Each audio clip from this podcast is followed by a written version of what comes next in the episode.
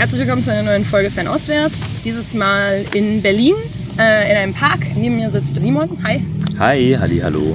Simon hat ähm, an der Uni Hamburg promoviert zu Public Diplomacy der Kuomintang zur Zeit der Nazis in Deutschland. Ist das so?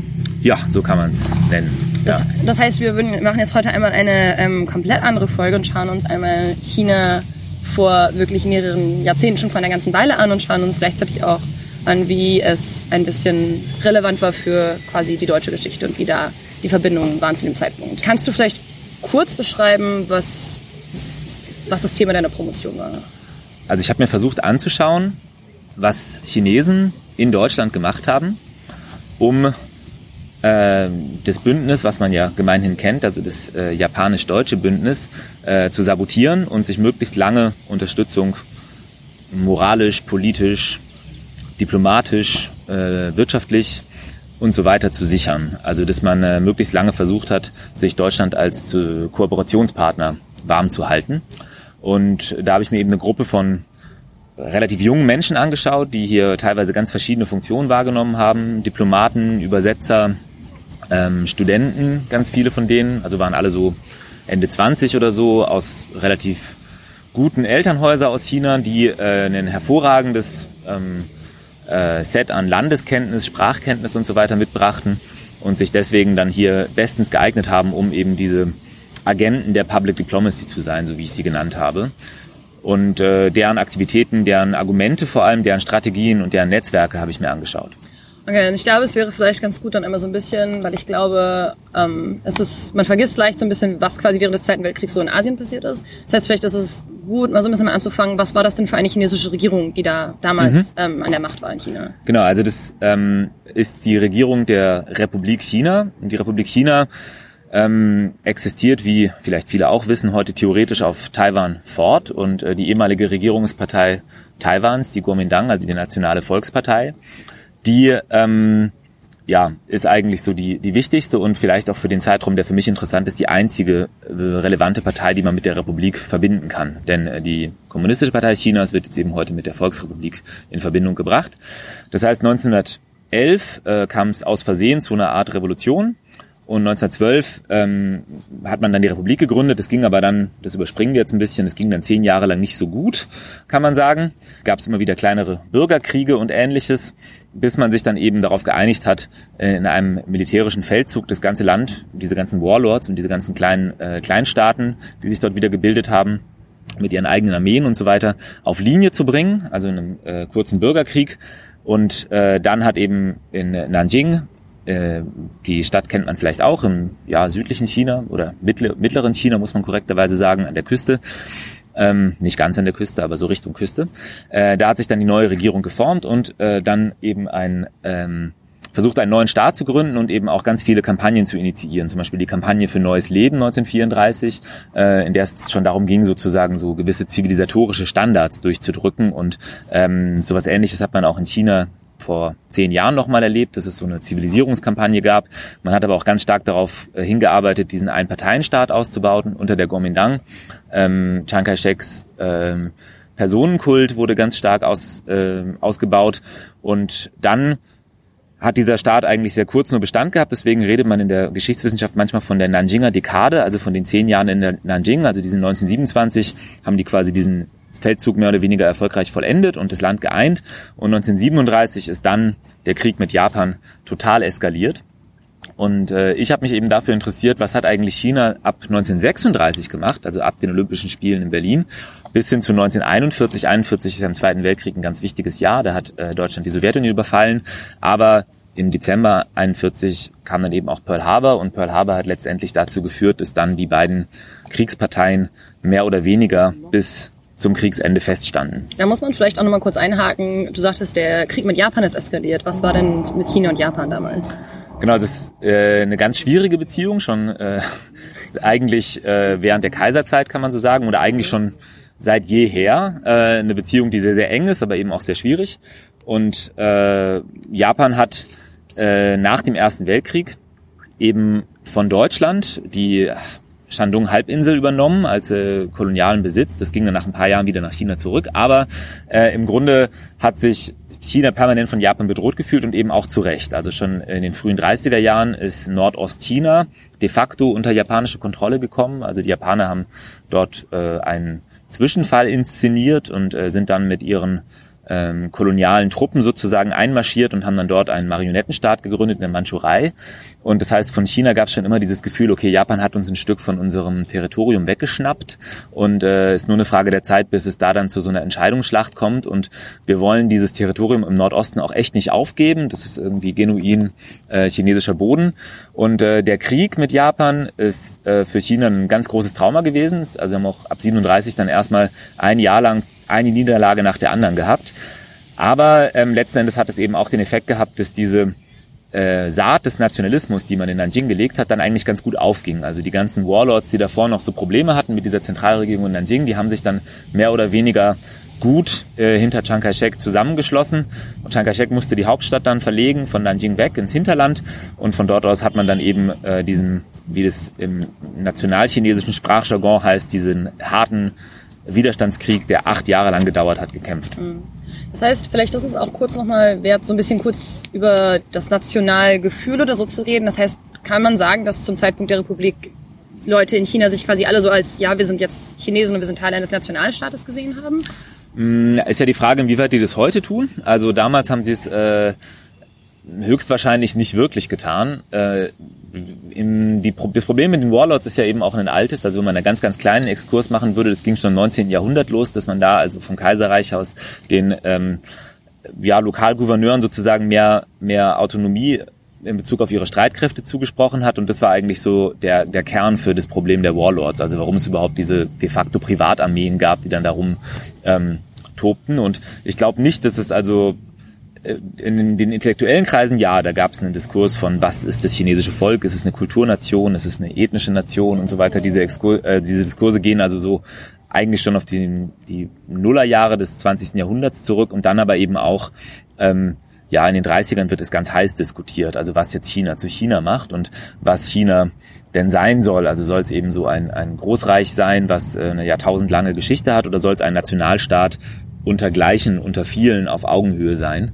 Und das ist eben ein Problem, was bis heute äh, eine Rolle spielt, was damals in China verhandelt wurde und was letzten Endes auch ähm, ähm, ja noch in, äh, in, in Deutschland damals eine Rolle spielte. Also auch die Chinesen, die in Deutschland waren, haben dieses China-Bild hier mitverhandelt. Mhm. Genau, das wäre auch so ein bisschen die nächste Frage. Die eine Frage noch, was für ein, also du hast schon erwähnt, es gab einen Personenkult und es gab quasi einen Parteienstaat. Das heißt, was für eine Art von Regierung gab es dann gerade in China? Also diese Kuomintang, was, wie haben sie quasi China regiert? Außer, ja, genau. dass sie ein bisschen vereint haben. Also die stützen sich dabei eben auf die Ideen von Sun Yat-sen. Äh, das ist sozusagen der, der Vater der Nation oder der Vater des Staates, wie er genannt wird, sowohl in China als auch in Taiwan heute. Und äh, Sun Yat-sen, ähm, ja, hat eigentlich auch nicht wirklich ein äh, Mehrparteiensystem sich vorgestellt. Es war also sehr autoritär regiertes ähm, Regime mit einer sehr engen Clique um Chiang Kai-shek, ähm, das also auch Andersdenkende sehr gewaltsam verfolgt hat. Also es gab da einen sehr erfolgreichen Geheimdienst und äh, wer sich jetzt zu pro-kommunistisch oder zu pro-japanisch geäußert hat oder so, der hatte da eben auch wirklich um sein Leben zu fürchten. Und es wurde mit dem Krieg dann tendenziell auch eher schlimmer als besser. Also in äh, Chongqing, wo sich dann später die Regierung hin zurückziehen musste, in die Berge eben, weil die Hauptstadt Nanjing an die Japaner gefallen war. Äh, da gab es also wirklich ähm, einen furchtbaren Terror und auch sehr viel Korruption und ja, das ist eigentlich so eine, so eine Zeit auch, die rückblickend manchmal ganz gern verklärt wird, als eben die Zeit, in der Japan diesen ähm, gerechten Verteidigungskrieg gegen China, äh, in der China diesen gerechten Verteidigungskrieg gegen Japan geführt hat. Aber ähm, wenn man da ein bisschen genauer hinschaut, dann ist das auch eine Zeit mit sehr düsteren äh, Epochen. Genau, also die Kommunisten gab es schon, aber die waren halt eher so. Kommunisten spielten dann wieder eine Rolle. Also es vielleicht auch ein bisschen komplizierter jetzt, wenn man sagt, es gab also zweimal eine Einheitsfront, einmal für diesen Feldzug, den ich vorhin erwähnt hatte, den Nordfeldzug. Da haben sich also die Kommunisten und die Nationalisten zusammengeschlossen, um zu sagen, wir einen jetzt China. Und dann haben die Nationalisten sie verraten 1927 in dem, was ähm, bis heute in China das Shanghai-Massaker genannt wird.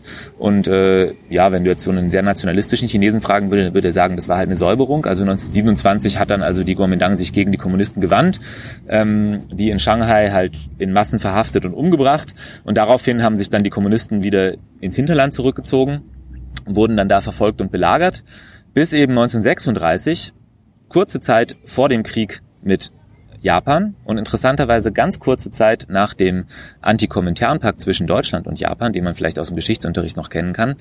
Da haben sich also ähm, die Kommunisten und die Nationalisten zwangsvereint zu einer neuen zweiten Einheitsfront mit dem gemeinsamen Feind Japan. Das heißt, äh, da wurde Chiang Kai-shek kurz als Geisel genommen von einem seiner Generäle und äh, wurde ihm quasi abgezwungen, dass er jetzt aufhört, die Kommunisten zu verfolgen und den wahren Feind erkennt, nämlich Japan. Und äh, ja, das äh, dann war es eigentlich klar, so es muss jetzt irgendwie, wenn der Krieg zwischen den Kommunisten und den Nationalisten Ende gefunden hat, ist nur eine Frage der Zeit, bis es dann eben auch zu der Auseinandersetzung mit Japan kommt, die man eben ja, wie ich gesagt habe, viele Jahre schon vorhergesehen hat, um zu sagen, so die Mandschurei gehört uns nicht mehr und irgendwann muss es jetzt zu dieser Schlacht kommen. Und äh, das war dann eben am 7. Juli 1937 äh, bei Peking, dass es da eine Auseinandersetzung gab, die man dann nicht mehr äh, unter Kontrolle bringen konnte. Und äh, am 7.7. ist dann also der Zweite Weltkrieg, wenn man so möchte, in Asien schon losgegangen, bevor er dann eben, ja, mehr als zwei Jahre später eigentlich in äh, Europa erst richtig losging. Und äh, da, das hatte eben auch wieder ganz interessante Auswirkungen auf die Chinesen, die dann in der Zeit in Deutschland waren, weil sich dann deren Prioritäten sehr stark verschoben haben, dass es dann wirklich um einen Überlebenskampf ging und man musste gucken, wie können wir eigentlich noch irgendwie Unterstützung für dieses China gewinnen, was dabei gerade eine ganz schlechte Figur abgibt, diesen Krieg zu verlieren und keiner mehr richtig Hoffnung drauf hat und alle glauben, naja, irgendwann wird sowieso von Japan regiert werden und ähm, deswegen mussten die Chinesen hier ihre Bemühungen sehr intensivieren, also Propaganda und ähm, Kulturzusammenarbeit und äh, die mediale Darstellung Chinas und so weiter wurde dann eigentlich erst richtig aufgedreht, als der Krieg losging, um zu sagen, man äh, braucht die Unterstützung mehr denn je. Das passt eigentlich auch ganz gut zur nächsten Frage, die ich hatte, weil ähm, was waren denn dann quasi die wichtigsten internationalen Interessen, die die Chinesen chinesische Regierung äh, international in anderen Ländern vertreten wollte. Also einerseits dieses, dass sie sich irgendwie so ein bisschen Unterstützung schaffen, beschaffen wollten mhm. gegen Japan. Ist das so, war das dann quasi ab 37 die wichtigste, genau. das wichtigste Ziel? Vor 37 kann man sagen, es war äh, Einheit,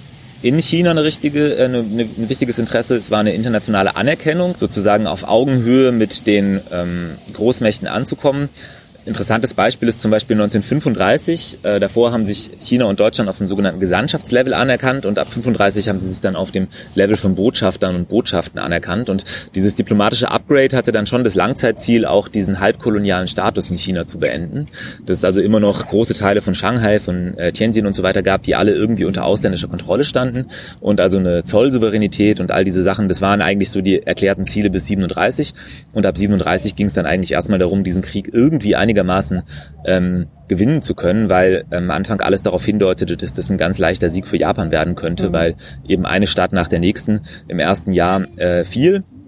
Und äh, man hat dann zwar schon angefangen, in China einen äh, Partisanenkrieg zu führen und ähm, das, das Hinterland hat Japan bis zuletzt nie unter Kontrolle bekommen und auch bis in den Westen Chinas konnten sie dann schlussendlich nicht vordringen.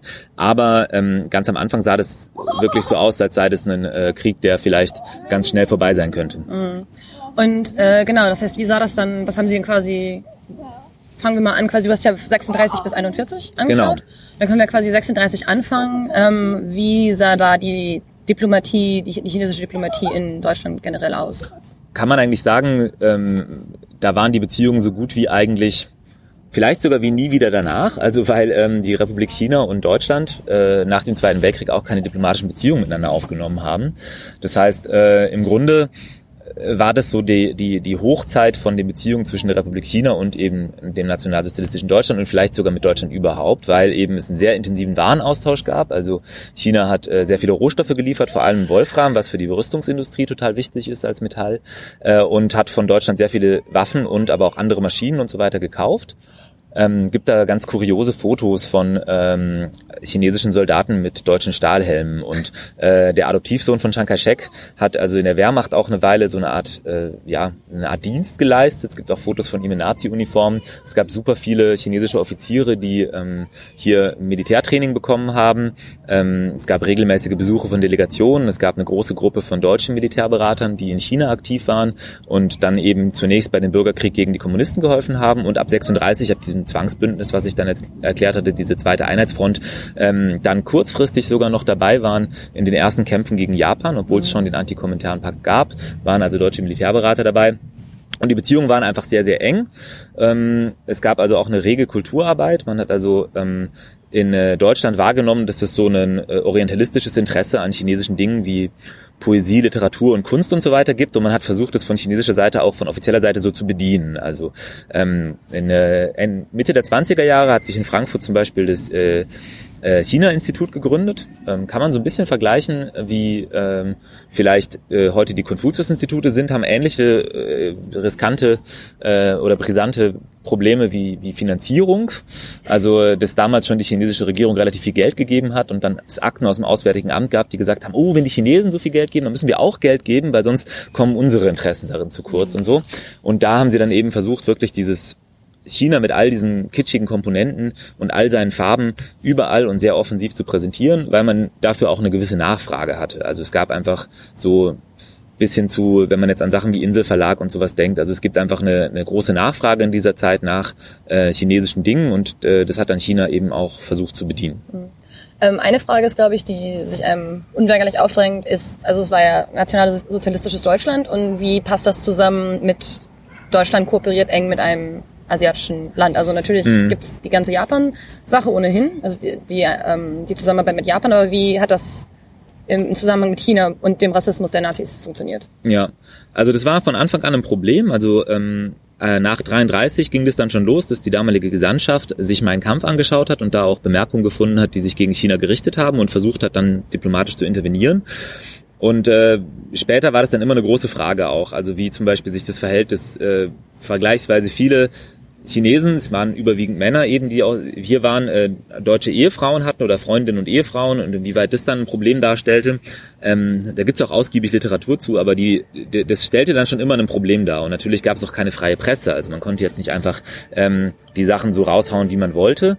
Man hat doch versucht, in Kleinverlagen und in ähm, ja, aber auch tatsächlich in nationalsozialistischen Medien seine Meinung so zu präsentieren, wie es eben geht, oder auch in akademischen Schriften, ähm, wusste aber auch genau, welche Grenzen man da nicht überschreiten darf.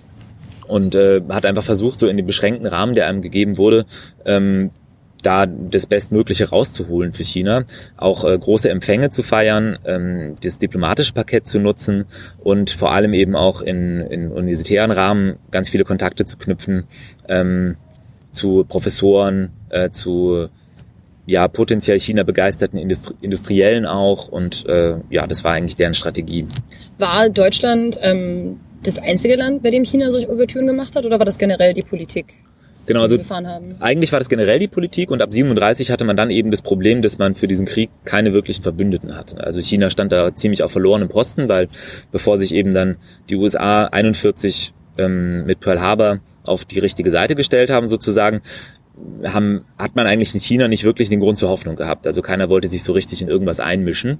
Und ähm, da war dann eigentlich die Strategie Chinas, dass man sich in alle Richtungen hin offensiv bemüht und dabei dann eben auch ganz verschiedene ähm, ja, China-Bilder im Gepäck hatte, die man verkaufen wollte. Also man hat eben gegenüber der Sowjetunion betont, was ja auch tatsächlich stimmt, dass die äh, Kuomintang, die Nationale Volkspartei, so nach dem Vorbild der KPDSU aufgebaut sei und eben auch so eine sehr politische Partei ist und auch diese Grundgedanken des Vaters der Nation von Sun Yat-sen beinhalten eben auch so ja Ideen der Volksfürsorge und sowas, ne, wo man versucht hat, das in den Vordergrund zu stellen. Ähm, dann gibt es äh, in den USA die viel bekanntere ähm, Public Diplomacy Strategie, wo die Frau von äh, Sun Yat-sen, die, äh, die Frau von Chiang Kai-shek, die hervorragend äh, Englisch konnte auch und ähm, äh, Christin war, also äh, dann in den USA so das Bild vermittelt hat von ja, China ist eigentlich ein demokratischer, äh, den westlichen Werten tief verbundener Staat. Ist ein freies China, ein sogenanntes. Man hat ja diesen Begriff Free China auch schon geprägt,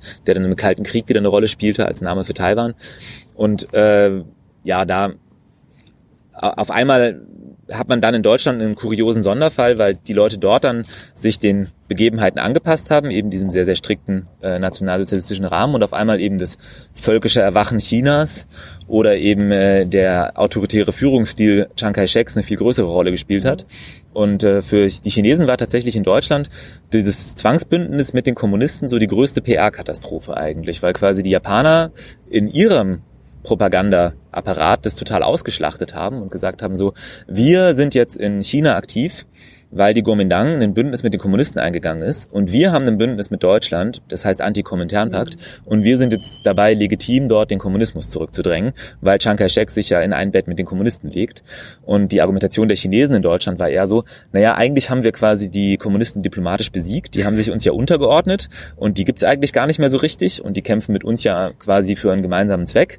Und es ist total also total abstrus, dass Japan uns jetzt vorwerfen würde, wir seien Kommunisten, wir sind überzeugteste Antikommunisten und so weiter. Und das war dann also quasi auch so ein bisschen die Frage des sich Überbietens, wer jetzt der bessere Antikommunist ist. Mit auch ganz skurrilen und traurigen Stilblüten in der Propaganda, dass man auch versucht hat zu überbieten, wer der bessere Antisemit ist. Also das ist mhm. teilweise auch so, zum Beispiel von chinesischer Seite aus mal so Propagandaattacken gab gegen Japaner, die eben oftmals nicht auf Wünsche Deutschlands re reagiert haben, besonders hart gegen Juden vorzugehen. Weder in den besetzten Gebieten, also in Shanghai gab es ja auch ein großes jüdisches Ghetto, äh, in der Mandschurei, also in diesem Marionettenstaat gab es ein reges jüdisches Leben und in Japan selber hatten die Juden also äh, doch deutlich weniger zu befürchten, als sie es eben in, ähm, als sie es in Europa gehabt hätten.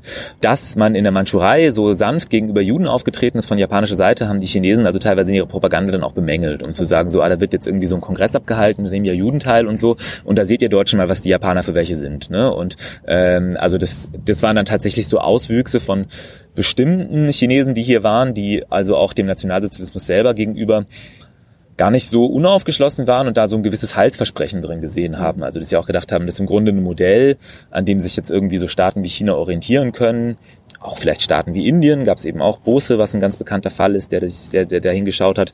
Und äh, muss man ja auch sagen, das war natürlich eine Zeit, von der, wo man von der Massenvernichtung noch nichts wusste, aber ähm, trotzdem ist es sehr skurril. Das also gerade diese ganze Kulisse. Äh, Reichsarbeitsdienst war so ein Hot Topic, also chinesische Delegationen haben immer danach gefragt, wie das mit diesem Reichsarbeitsdienst ist. Und ist ja total toll, dass ja die ganzen junge Leute arbeiten und äh, die, die Sachen wie Reichsparteitage zum Beispiel, was so eine enorme Kulisse war, das wird super positiv aufgenommen von chinesischen äh, Nationalisten, die hier waren und gesagt haben, so das ist ein total tolles Bild, dieses Deutschland, was dann nach dem Ersten Weltkrieg am Boden lag, was sich jetzt so toll aufgebaut hätte und ähm, also eine, eine gewisse Begeisterung gab es dafür schon. Manchmal war diese Begeisterung aber sicher auch gespielt, um halt quasi bei den Deutschen dann besonders gut anzukommen. Also dass man mhm. eben versucht hat, diese Parallelen zu betonen. Vielleicht ist da ganz lustig, so die, also es ist wirklich sehr, sehr unterhaltsam, dass die Frage der historischen Parallelen, die man zieht. Der US-Botschafter in Nazi-Deutschland ist 1938 nach der Pogromnacht ist er gegangen, aber der hat am Anfang seiner Zeit vor den Nazis gewarnt, äh, dort hieß der, der Botschafter, und hat gesagt, die Nazis sind also so wie die Römer und so wie die Römer werden sie untergehen.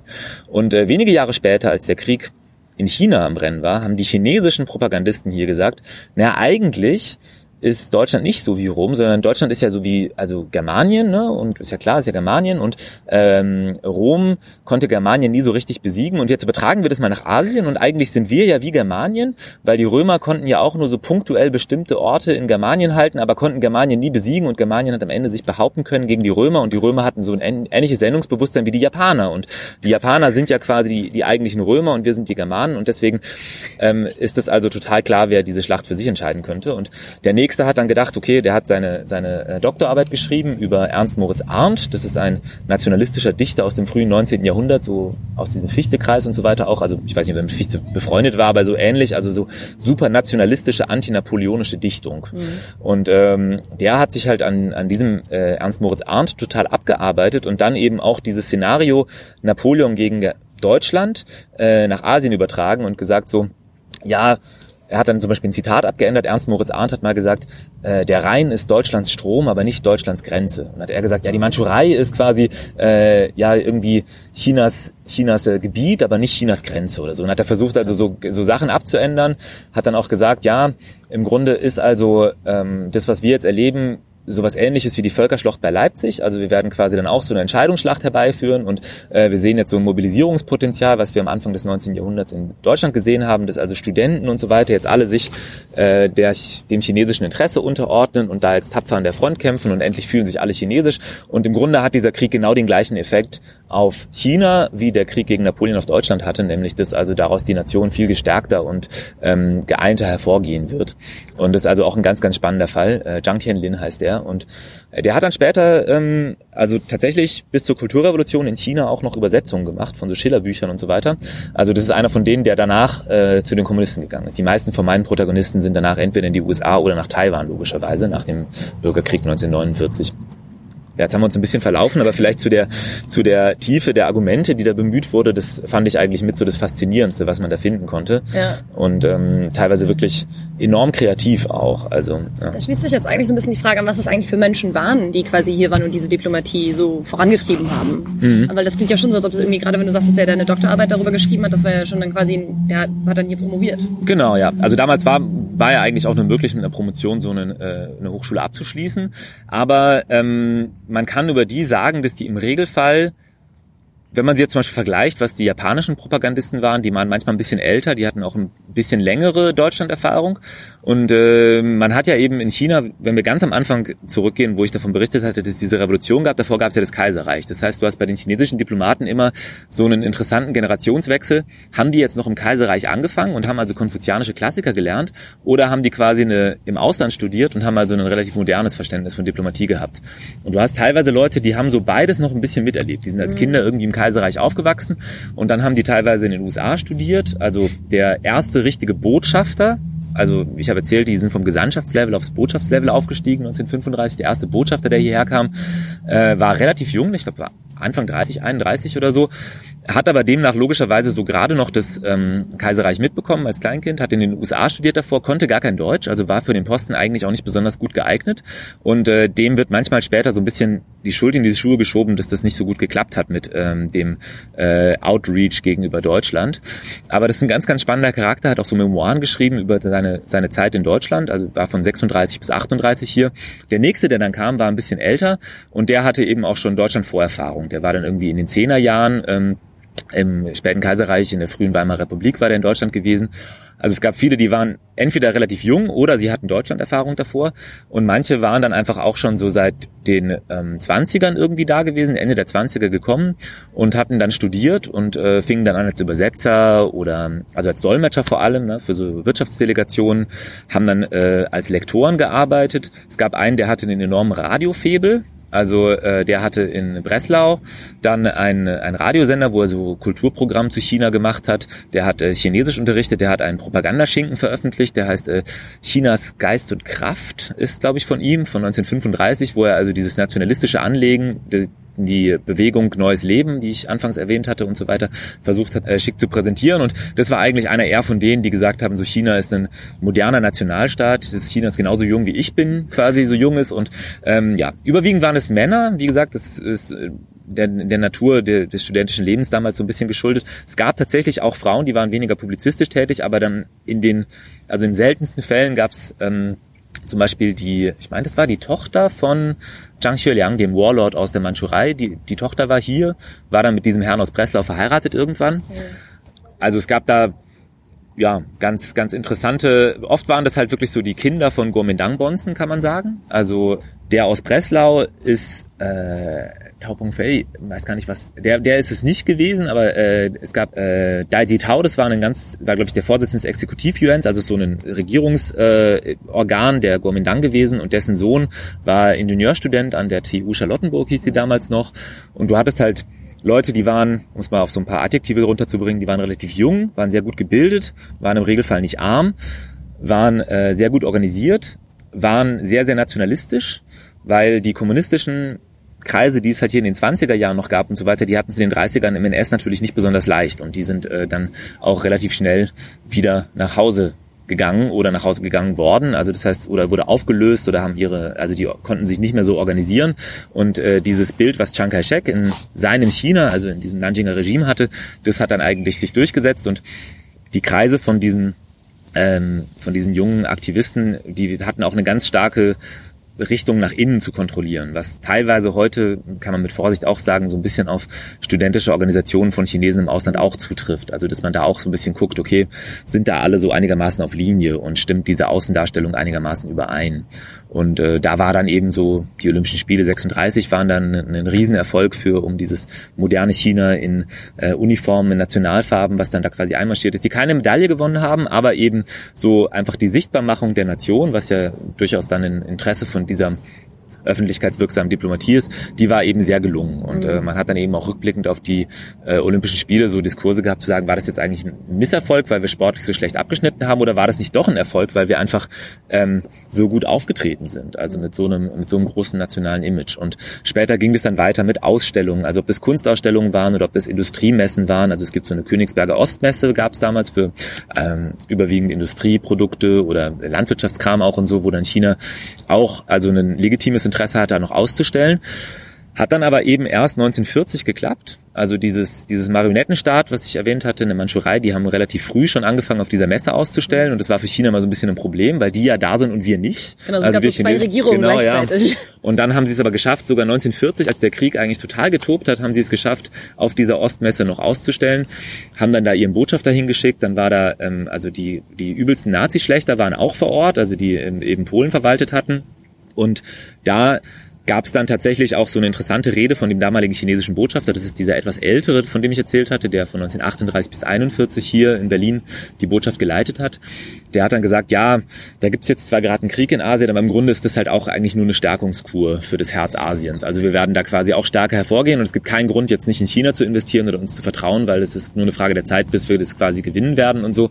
Und das war halt immer eine Möglichkeit, auch im Rahmen von solchen Wirtschaftssachen diese Durchhalteparolen anzubringen, die Durchhalteparolen anzubringen, obwohl man da schon von deutscher Seite aus da relativ pessimistisch war und vor allem ja auch einfach politisch, wirtschaftlich und so weiter sich zwangsläufig total auf Japan eingeschossen hatte. Ja. Also Genau, ja. das heißt, es ist vielleicht sinnvoll nochmal zu sagen, das heißt, wann genau hat sich das dann verschoben? Also wann musste, äh, wann hat Deutschland noch aufgehört, Waffen zu liefern und wann wurden mhm. die Militärberater abgezogen? Genau, man kann da vielleicht so im Schweinsgalopp ganz kurz die wichtigsten Punkte sagen. Also wir haben 1936 haben wir den ähm, Kominternpakt, wo sich also Japan und Deutschland erstmal auf diesen Masterplan geeinigt haben, so wir verbünden uns jetzt gegen ähm, äh, diese angebliche kommunistische internationale Verschwörung. Ähm, dann war aber eben zwei Jahre lang waren die Beziehungen zu China immer noch relativ gut. Und als dann 37 der Krieg losging, zeichnete sich langsam ab, so okay, Deutschland kann da jetzt nicht ganz neutral bleiben, weil es gibt halt diesen Antikominternpakt. Mhm. Und ähm, dann hat Deutschland erstmal Anfang 1938 aufgehört, Waffen zu liefern. Dann haben sie im Juli 1938 die Militärberater alle zurückbeordert, äh, auch unter der Androhung von Zwangsmaßnahmen gegen diese Leute, die die Kuomintang beraten haben. Die haben da ja gutes Geld verdient und hatten jetzt von sich aus gar nicht so ein großes Interesse, jetzt unbedingt nach Deutschland zurückzugehen, aber man hat sie dann eben äh, zurückbestellt. Man hat ähm, dann eigentlich ähm, mit, also der Krieg in Europa war dann erstmal, wusste weder Japan noch China so genau einzuschätzen, ob das jetzt gut oder schlecht ist für die jeweilige Seite. Aber 1941 wird es dann klar, okay, ähm, Deutschland überfällt die Sowjetunion und äh, dann hatte eben einer von Chiang Kai-sheks Gefolgsleuten, äh, Wang Jingwei hieß der, der hat ähm, irgendwann gemerkt, oh Gott, wir verlieren gerade diesen Krieg gegen Japan, was machen wir da? Und hat sich dann mit äh, ein paar Getreuen abgesetzt, erst über Kunming, dann nach Hongkong, dann hing er da eine Weile in Hongkong rum und äh, kam da irgendwie nicht raus und hat da heimlich Japaner getroffen und die Japaner haben gesagt, kein Problem, du bist ja so ein bekannter Kuomintang-Politstar, wir bringen dich jetzt zurück nach Nanjing, was unter unserer Kontrolle steht, und dann machen wir da eine Gegenregierung auf. Also quasi eine neue Republik China und sagen einfach, Chiang Kai-shek ist gar nicht mehr legitim. Dann haben sie das gemacht, aber so richtig anerkennen wollte die niemand. Also nur Japan hat die anerkannt. Und Japan hat aber geworben und gesagt, so Leute, das ist die legitime Regierung Chinas, hört mal auf, mit Chiang Kai-shek noch Kontakt zu haben. Und dann haben sich eben auch erstmal Deutschland und äh, Italien haben sich zu Manchukuo bekannt, also die, zu diesem Marionettenstaat, der in der Mandschurei stand, und dann eben auch zu dem Staat, der beansprucht hat, ganz China für sich zu vertreten, nämlich diesen Marionettenstaat von Wang Jingwei. Und damit war dann eigentlich für die Chinesen klar, okay, wir können zwar akzeptieren, dass Deutschland irgendwie diplomatische Kontakte zu einem Staat unterhält, der einen Teil unseres Territoriums mhm. vertritt und der behauptet, er sei jetzt irgendwie die Manchu-Dynastie, die da weiterlebt und so. Und ist ja schön und gut, ist halt nur ein kleiner Staat, aber wir können halt nicht akzeptieren, dass sozusagen unsere ganze Legitimität in Frage gestellt wird, weil eben eine Gegenregierung anerkannt wird für ganz China. Und daraufhin hat dann eben China die äh, Beziehung abgebrochen zu Deutschland, hat äh, eigentlich den Diplomaten gesagt, so ihr könnt jetzt alle in die Schweiz. Die sind erstmal in die Schweiz gegangen über Nacht und den Chinesen hat man gesagt, so ja, ist jetzt schlecht nach China zurückzugehen, weil da ist auch Krieg und so. Und ein Teil der Chinesen blieb dann einfach über die Kriegsjahre auch erstmal unbescholten, also bis es dann eben 1944 auch sehr krasse Repressalien gegen die chinesische Community in Deutschland gab, aber ein Teil blieb halt erstmal hier mhm. und war dann eigentlich nur so in einem, in einem Loyalitätskonflikt gefangen Ganz Berlin kann man sich vorstellen, war eigentlich so geteilt. Es gab also China-Restaurants, die waren für die Verräter, die mit den äh, Japanern kollaboriert haben. Und dann gab es China-Restaurants, in denen also die Loyalen essen gegangen sind. Man hat so die Straßenseiten gewechselt, wenn man das wusste. Also auch ganz interessant, wenn man das auf heute überträgt, wenn man halt auch weiß, okay, auf welcher Seite stehen die Leute wie politisch und meidet man jetzt den Kontakt mit denen oder nicht. Und man hat also dann eigentlich so den, dieser Loyalitätskonflikt wurde aber 41 gewissermaßen aufgelöst, weil es einfach nicht mehr tragbar war, in Deutschland jetzt noch wirklich für Chiang Kai-shek zu sein, weil mhm. Deutschland selber sozusagen die Legitimität dieser Regierung nicht mehr anerkannt hat. Und äh, ja, dann war eigentlich das auch das Ende der diplomatischen Beziehungen mit der Republik China. Das meinte ich eben, dass man also dann Westdeutschland hatte, dann Beziehungen zu keinem China. Erst ab 1972 haben wir dann Beziehungen zur Volksrepublik aufgenommen und Ostdeutschland hat dann eben die Volksrepublik anerkannt 1950, aber die, das vereinsamte Botschaftsgebäude der Republik China, das vielleicht so ein Treppenwitz der Geschichte, steht am Kurfürstendamm 218, gar nicht so weit von hier in äh, West-Berlin. Und da ist heute zufälligerweise ein China-Restaurant drin. Krass. Also ja, und dieses Botschaftsgebäude hat also wirklich sehr viel gesehen, sehr viel erlebt. Ähm, also haben sich junge, frustrierte Diplomaten das Leben genommen, äh, müssen sich übelste Dramen abgespielt haben in diesem Gebäude. Und äh, heute, weiß ich nicht, in den obersten Stockwerken ist sowieso Arzt Anwaltskanzleien oder sowas, aber äh, unten im Hof ist ein China-Restaurant. Also ganz interessant. Aber das stand dann eben, weil es keine diplomatischen Beziehungen mehr gab. Also äh, die Bundesrepublik hatte keine Beziehungen zur Republik China mehr aufgenommen, keine offiziellen. Das heißt, es stand jahrzehntelang leer. Ja. Genau. Und dann war so die Frage, okay, wie kann man das machen? Wir erkennen ja irgendwie Taiwan nicht an, kann man das denen zurückgeben oder nicht und so. Und ich weiß gar nicht, welche Lösung da genau gefunden wurde, aber irgendwann ging das dann äh, in einen anderen Besitz über. Ja. ja. Vielleicht ist auch nochmal, wir hatten noch im Vorgespräch darüber geredet, ähm, wie es den Chinesen dann quasi erging, die quasi hier geblieben sind, nachdem dann die Regierung von Wang Jingwei anerkannt wurde. Mhm. Ähm, weil einerseits wurde ihnen dann gesagt, okay, ihr braucht jetzt, eure Pässe sind jetzt halt auf die andere, auf diese andere, laufen jetzt auf diese andere Regierung. Ähm, aber das war ja auch eine relativ krasse Zeit in Deutschland, was den Rassismus angeht. Das heißt, was ja. bedeutete das quasi, Chinese zu sein in Berlin? Mhm. Ähm, in, in den äh, späten 30ern und frühen 40ern. Ja, also da gehen so die Einschätzungen ein bisschen auseinander, dass man halt sagt, ja, eben durch dieses Bündnis mit Japan war es jetzt nicht opportun per se irgendwie gegen ähm, äh, Ostasiaten zu sein. Das war, das gab natürlich einen Alltagsrassismus, von dem heute Deutschland sicher auch nicht frei ist, aber sozusagen ähm, eine, eine, eine, eine Regierungslinie in aller Härte dagegen gab es in dem Sinne nicht. Es gab aber eben mehrmals so Einschätzungen, dass man gesagt hat, im Grunde ist das irgendwie prinzipiell unerwünscht, dass da zum Beispiel diese gemischten Pärchen entstehen oder eben auch Ehen zwischen Chinesen und Deutschen. Das war so ein bisschen, ähm, ja, äh, immer ein, ein Dorn im Auge der Autoritäten.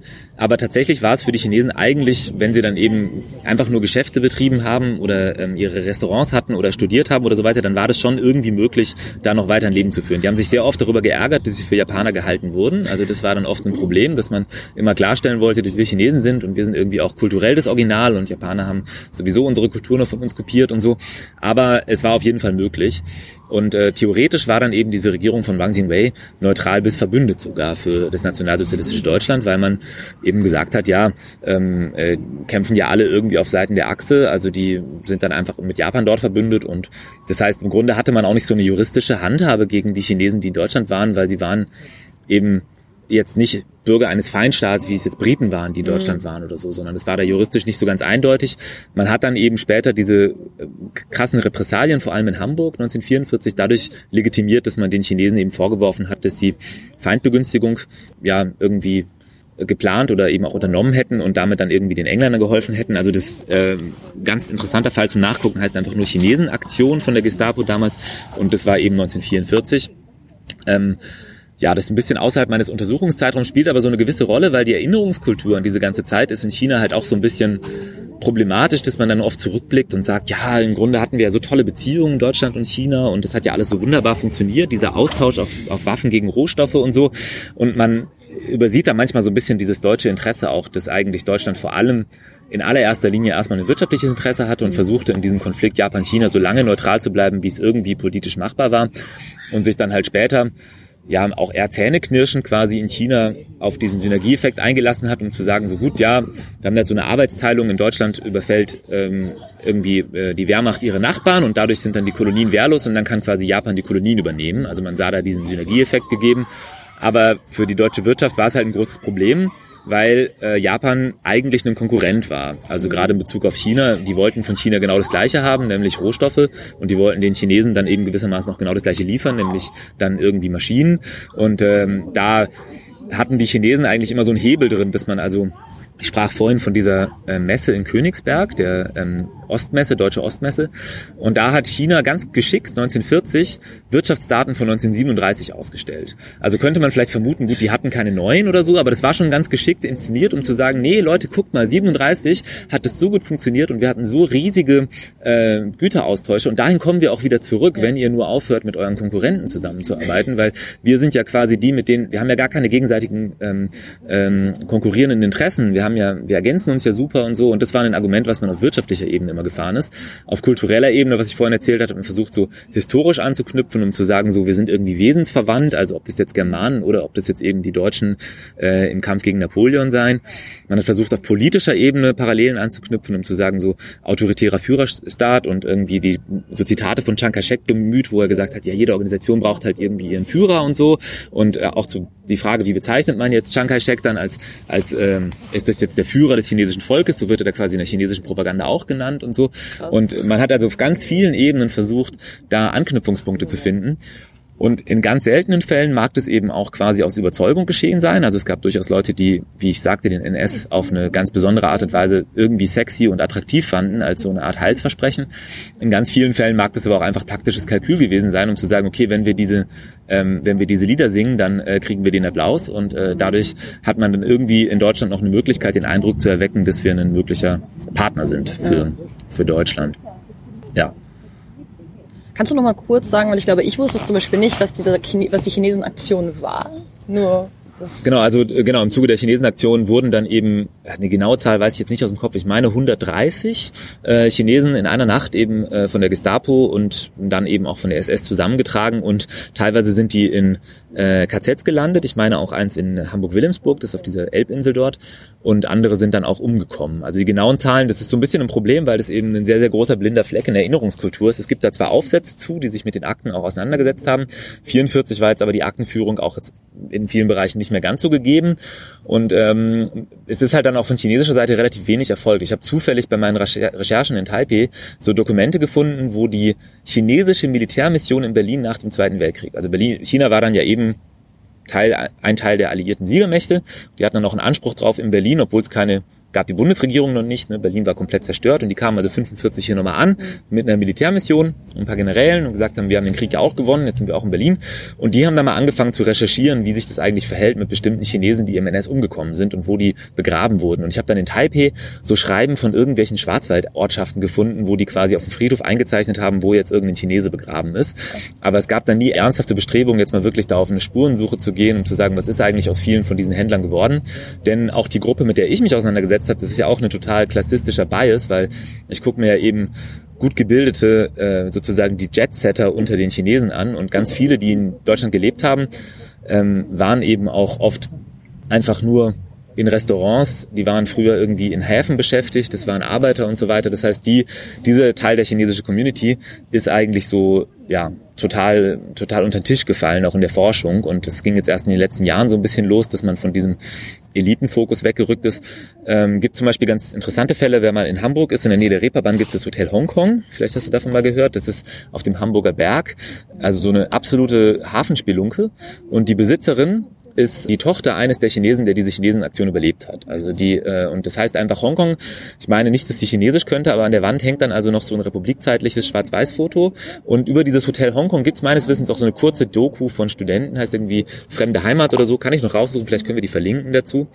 Und äh, das ist eigentlich so eine so eine ganz interessante Fußnote. Und die Besitzerin mixt da auch bis heute noch sehr guten Mexikaner. Also ja, schade, dass Nils nicht da ist, weil der kennt das Hotel Hongkong natürlich. Ja. natürlich. Den war ich da schon oft, ja. Dafür kann ich jetzt quasi die Berliner Seite dazu noch beitragen, weil es mhm. gibt nämlich ein Buch, das heißt, glaube ich, Chinesen in Berlin, das können wir auch verlinken. Genau, von Dagmar Udemski, ja. Genau, wenn man sich dafür nämlich interessiert, weil sie, in dem Buch geht es auch sowohl um diese eher intellektuellen ähm, Leute der Oberschicht äh, mhm. und aber auch um die Leute, die ja quasi einfach hergekommen sind, weil sie, einfach, sie waren einfach arm und haben halt irgendwie in Friedrichshain gelebt und so in winzig mhm. kleinen Wohnungen und haben halt hier Sachen verkauft so ein bisschen so. Genau, ja. Gibt's auch also eine, eine spannende, ähm, also historische Perspektive noch von Lars Amender, der hat quasi das davor für ähm, Hamburg gemacht, also das heißt einfach China und Hamburg. Mhm. Ähm, Im Gegensatz zu Frau Udemski kann er leider kein Chinesisch und er hatte auch weniger gute ähm, persönliche Kontakte, aber er hat also sehr akribisch sich ganz viele Polizeiakten angeguckt und da hat auch mhm. enorme, äh, enorm wichtige Forschung gemacht gemacht zu, zur Frage der, der Chinesenaktion. Und äh, ja, was er auch gemacht hat, ist dann auch, wie das dann eigentlich weiterging in den 50er Jahren, wie zum Beispiel China-Restaurants wieder gegründet wurden mhm. und so weiter und wie das sich dann mit diesem westdeutschen Interesse an exotischen äh, Konsumgütern und so weiter wieder verschränkt hat. Also da gibt's auf jeden Fall eine ganze Liste mit ähm, ganz viel interessanter Literatur, die man lesen kann. Und äh, ja, gibt es auch einfach sehr, sehr viele interessante, spannende Familiengeschichten. Also ja. soweit ich weiß, auch die Autorin von ähm, äh, Chinesen in Deutschland, Dagmar Udemski, hat eigentlich über Ecken irgendwas noch mit dieser Militärmission zu tun gehabt, wenn ich es weiß. Also ich möchte jetzt nichts was im Mund legen oder was, aber ich weiß zumindest, dass sie sehr gute persönliche Kontakte hatte und da auch einfach tolle, tolle Dokumente für dieses äh, Buch bemühen konnte, wo ähm, ja, also auch ein paar von den Protagonisten, die ich mir in meiner Arbeit angeguckt habe, so am Rande mit auftauchen. Also mhm. Lin Chiu-Shong zum Beispiel ist so einer gewesen, vielleicht noch als Abschluss, so, um eine Biografie zu zeigen, der hatte also in Braunschweig und so weiter studiert und war dann in den 30er Jahren hier und der hat einfach alles gemacht. Also der hat dann irgendwie weiter studiert, der hat dann, der war dann mal kurz in der Botschaft eingetragen als Pressesekretär, der hat dann mal an der Sinologie in Berlin und Chinesisch unterrichtet. Dann hat er so einen äh, Nachrichtenkanal gegründet, wo er so, so quasi Flugblätter verteilt hat. Das hieß dann China Post. Dann ähm, hat er angefangen irgendwie für so dieses Monatsmagazin von einem anderen zu schreiben, der das so im Namen der deutschen Sektion der Kuomintang veröffentlicht hat.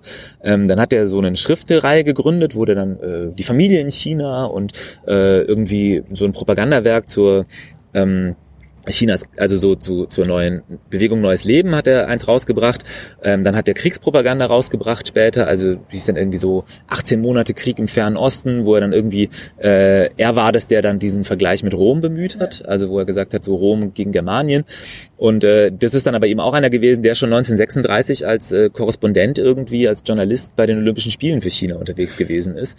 Und äh, das sind halt so Leute, die hatten einfach was ganz besonders ist, sie wussten ganz genau, wann sie wie sprechen mussten. Also sie wussten, wann müssen sie der empörte chinesische patriotische Student sein, der sich jetzt über einen Film empört, der äh, irgendwie China unglücklich darstellt oder rassistisch diffamiert und äh, wann müssen sie quasi der seriöse Diplomat sein, wann müssen sie irgendwie der kunstliebhabende Übersetzer sein, der einfach nur irgendwie schöne Gedichte für deutsche Verlage übersetzt und so.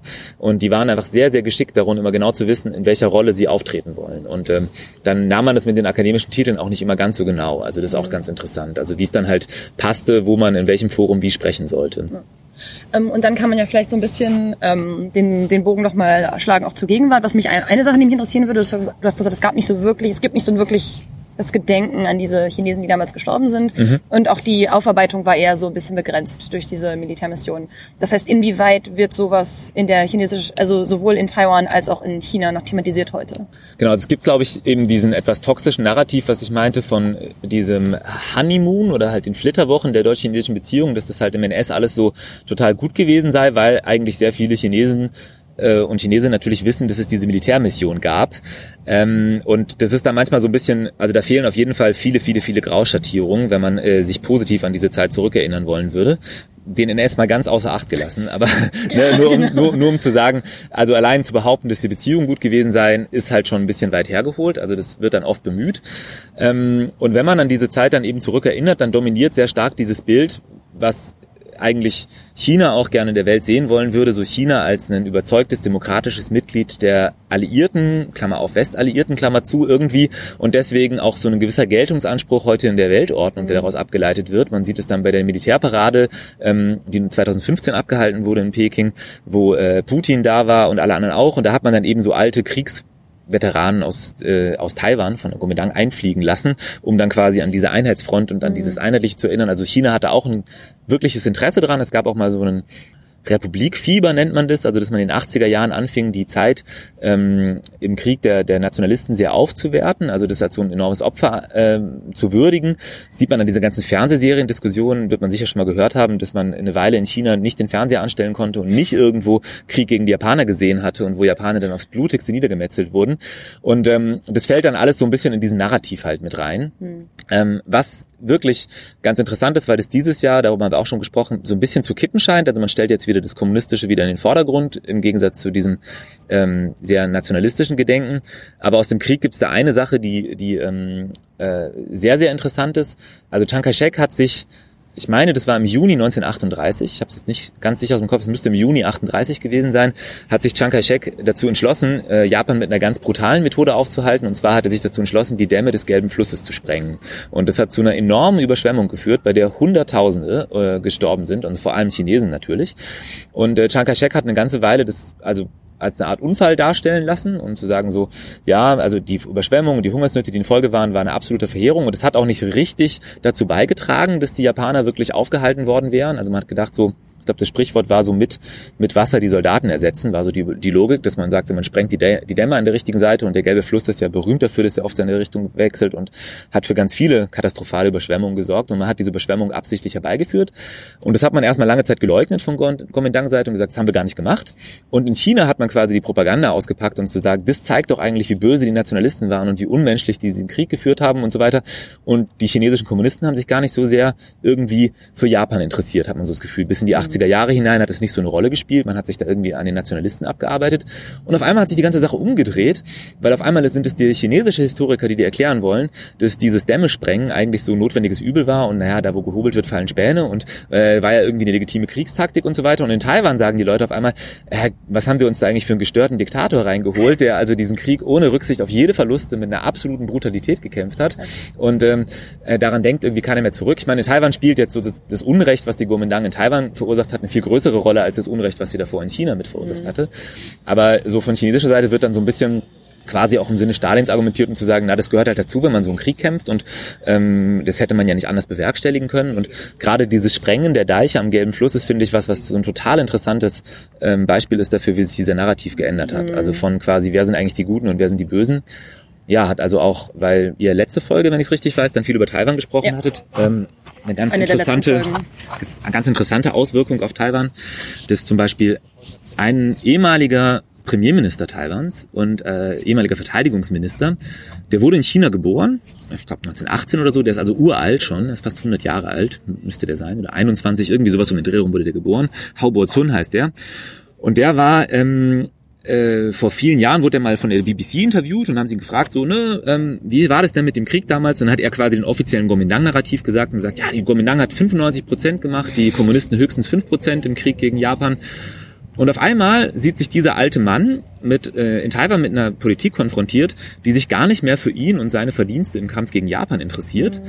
Und auf einmal wird er aber von China eingeladen. Und dann ist er 2017 nach China geflogen, nach Nanjing, und auf einmal sagt der da so Sachen wie, na, der Krieg gegen Japan war quasi ein gemeinsames, gemeinsamer Verdienst des chinesischen Volkes und da machen wir jetzt keine Prozentrechnung mehr, so das war halb halb so ungefähr, was auch einfach nicht stimmt. Also es war schon so, dass die Kuomintang deutlich mehr geleistet hat. Aber es ist auf einmal interessant, dass diese sozusagen die ehemaligen Todfeinde der ja. Kommunisten einfach durch diese Erinnerungskultur jetzt zu potenziellen Verbündeten für die Kommunisten werden, weil sie ja eben immer noch wenigstens an diesem einen China festhalten. Ja. Vielleicht nochmal so als Nachsatz. Taiwan ist ja eben auch ein große, großes Hobby von mir da oder eine große Leidenschaft und ähm, das ist ein ganz, ganz interessanter Fall, wie relevant die Erinnerung an diesen Krieg einfach immer noch ist. Also, mhm. dass man nie abschließend den Frieden gemacht hat, ja. eigentlich in der Erinnerungskultur. Genau, dass halt weiter instrumentalisiert wird, um quasi ja. dieses Narrativ von, von einem China zu pushen, dass halt Taiwan Teil dessen irgendwie ist. Genau, genau. Und äh, da gibt's also ähm, ganz, ganz interessante Beispiele, ähm, wie in Taiwan jetzt betont wird, ja, man hat zum Beispiel sich nicht genug für die äh, taiwanischen Kriegsopfer eingesetzt, die quasi auf Seiten Japans gestorben sind und so. Und auf einmal wird das in den mhm. Vordergrund gerückt. Stimmt, weil Taiwan ja zwischenzeitlich von Japan kontrolliert wurde. Genau, ja, Taiwan hat auf der Seite Japans gekämpft im Zweiten Weltkrieg. Ne? Und da, da gibt's dann eine ganz, ganz äh, interessante Verschiebung, die dann eben auch wieder so problematische oh, Implizierungen mit sich bringen, wo dann auf einmal das eine Unrecht gegen das andere hochgerechnet wird und du dann in, äh, also gerade in Taiwan ist es sehr problematisch, in, in China findet quasi sozusagen ein totales Weißwaschen des nationalistischen Übels statt. Also mhm. ähm, da vergisst man fast, dass äh, Chiang Kai-shek wenn es nach ihm gegangen wäre, er lieber sich erst um die Kommunisten gekümmert hätte und dann um die Japaner. Also man musste ihn, wie gesagt, zwangsläufig als Geisel nehmen. Das war dieser sogenannte Xi'an-Zwischenfall im Dezember 2000, äh, im Dezember 1936. Wenn es nach ihm gegangen wäre, hätte sich Chiang Kai-shek lieber um die Kommunisten gekümmert und er hatte sicher zu dem Zeitpunkt, wo Chiang Kai-shek gestorben ist, Mitte der 70er Jahre, hat, waren die Kommunisten deutlich sein größeres Problem als die Japaner. Ja.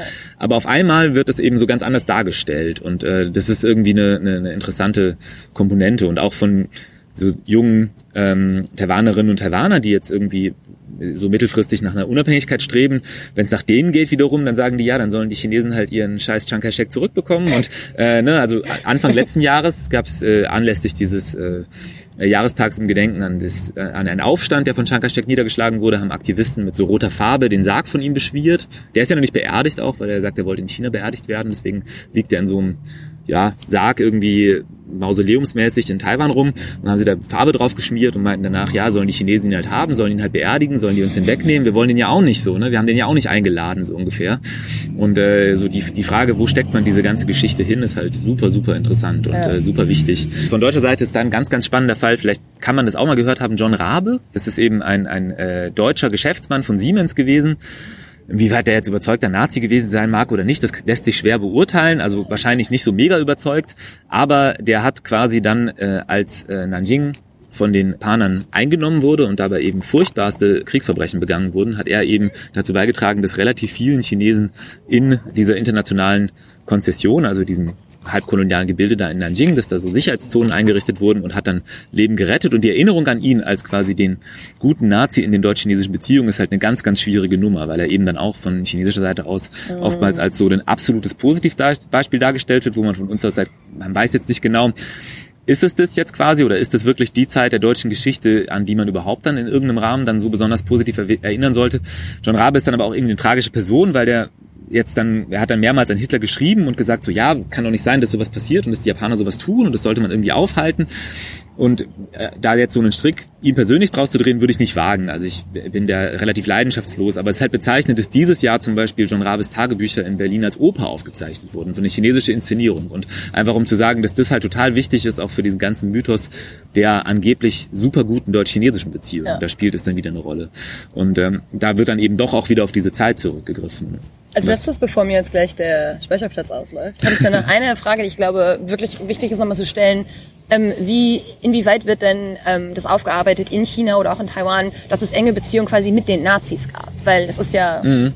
Holocaust und so. Genau, ähm, ja. Also wird es, weil du hast darüber geredet, dass es als sehr positiv irgendwie dargestellt wird, wird es irgendwie problematisiert, dass die Nazis nebenher unglaublich viele Menschen umgebracht haben? Also zum Beispiel die Tatsache, dass Chinesen äh, überhaupt so harte Repressalien Erfolg, äh, erlitten haben, ist meiner Meinung nach in der chinesischen Geschichtswissenschaft immer noch relativ unbekannt. Also da wäre mal ein guter Job, das Zeug von Lars am Ende auch aufs Chinesisch zu übersetzen. Das wäre mal vielleicht irgendwie angebracht. Ähm, das ist einfach relativ unbekannt und es gibt da auch, ich weiß, es gibt jetzt äh, eine Doktorarbeit, die in Hamburg noch läuft, von äh, die, die sich da mit ein bisschen bisschen beschäftigt, also mit der Erinnerungskultur und insbesondere auch mit den Fragen des jüdischen Exils und so. Mhm.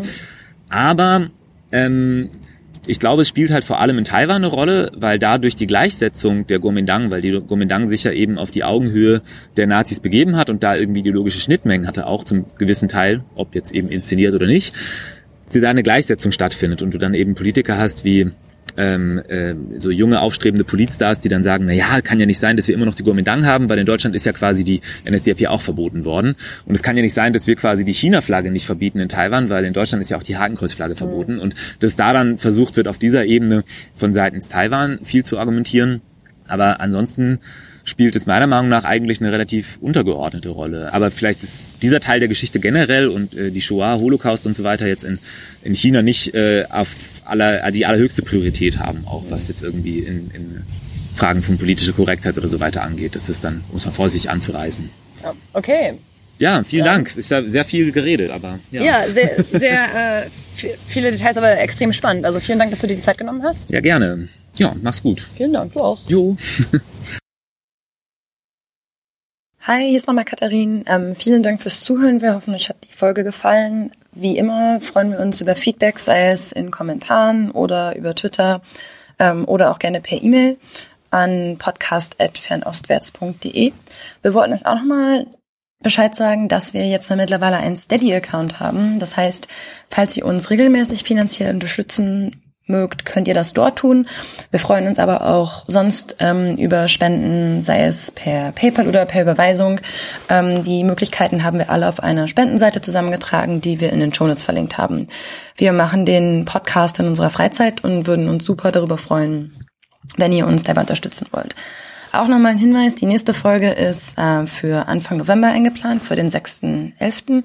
Das Thema der Folge steht noch nicht fest. Ihr haltet einfach die Augen offen. Last but not least wollten wir euch auch nochmal daran erinnern, wir schreiben mittlerweile ja auch einen Newsletter, in dem wir alle zwei Wochen das Wichtigste zusammenfassen, was in Ostasien passiert ist. Ähm, in der kommenden Ausgabe, die jetzt diesen Sonntag rauskommt, wird es einen Schwerpunkt zum Nationalfeiertag in China geben, sowohl wie der in China begangen wurde, ähm, was es mit Nationalismus in China auf sich hat und wie der Feiertag in Hongkong begangen wurde und was es bedeutet, dass in Hongkong wieder Tausende auf die Straße gegangen sind, um an diesem Nationalfeiertag, an dem China eigentlich sich selber feiern wollte, ähm, gegen äh, chinesische Kontrolle und chinesischen Einfluss in Hongkong zu protestieren. Wie immer, wir freuen uns über Feedback, auch zum Newsletter. Und auch den haben wir in den Shownotes verlinkt. Bis in einem Monat.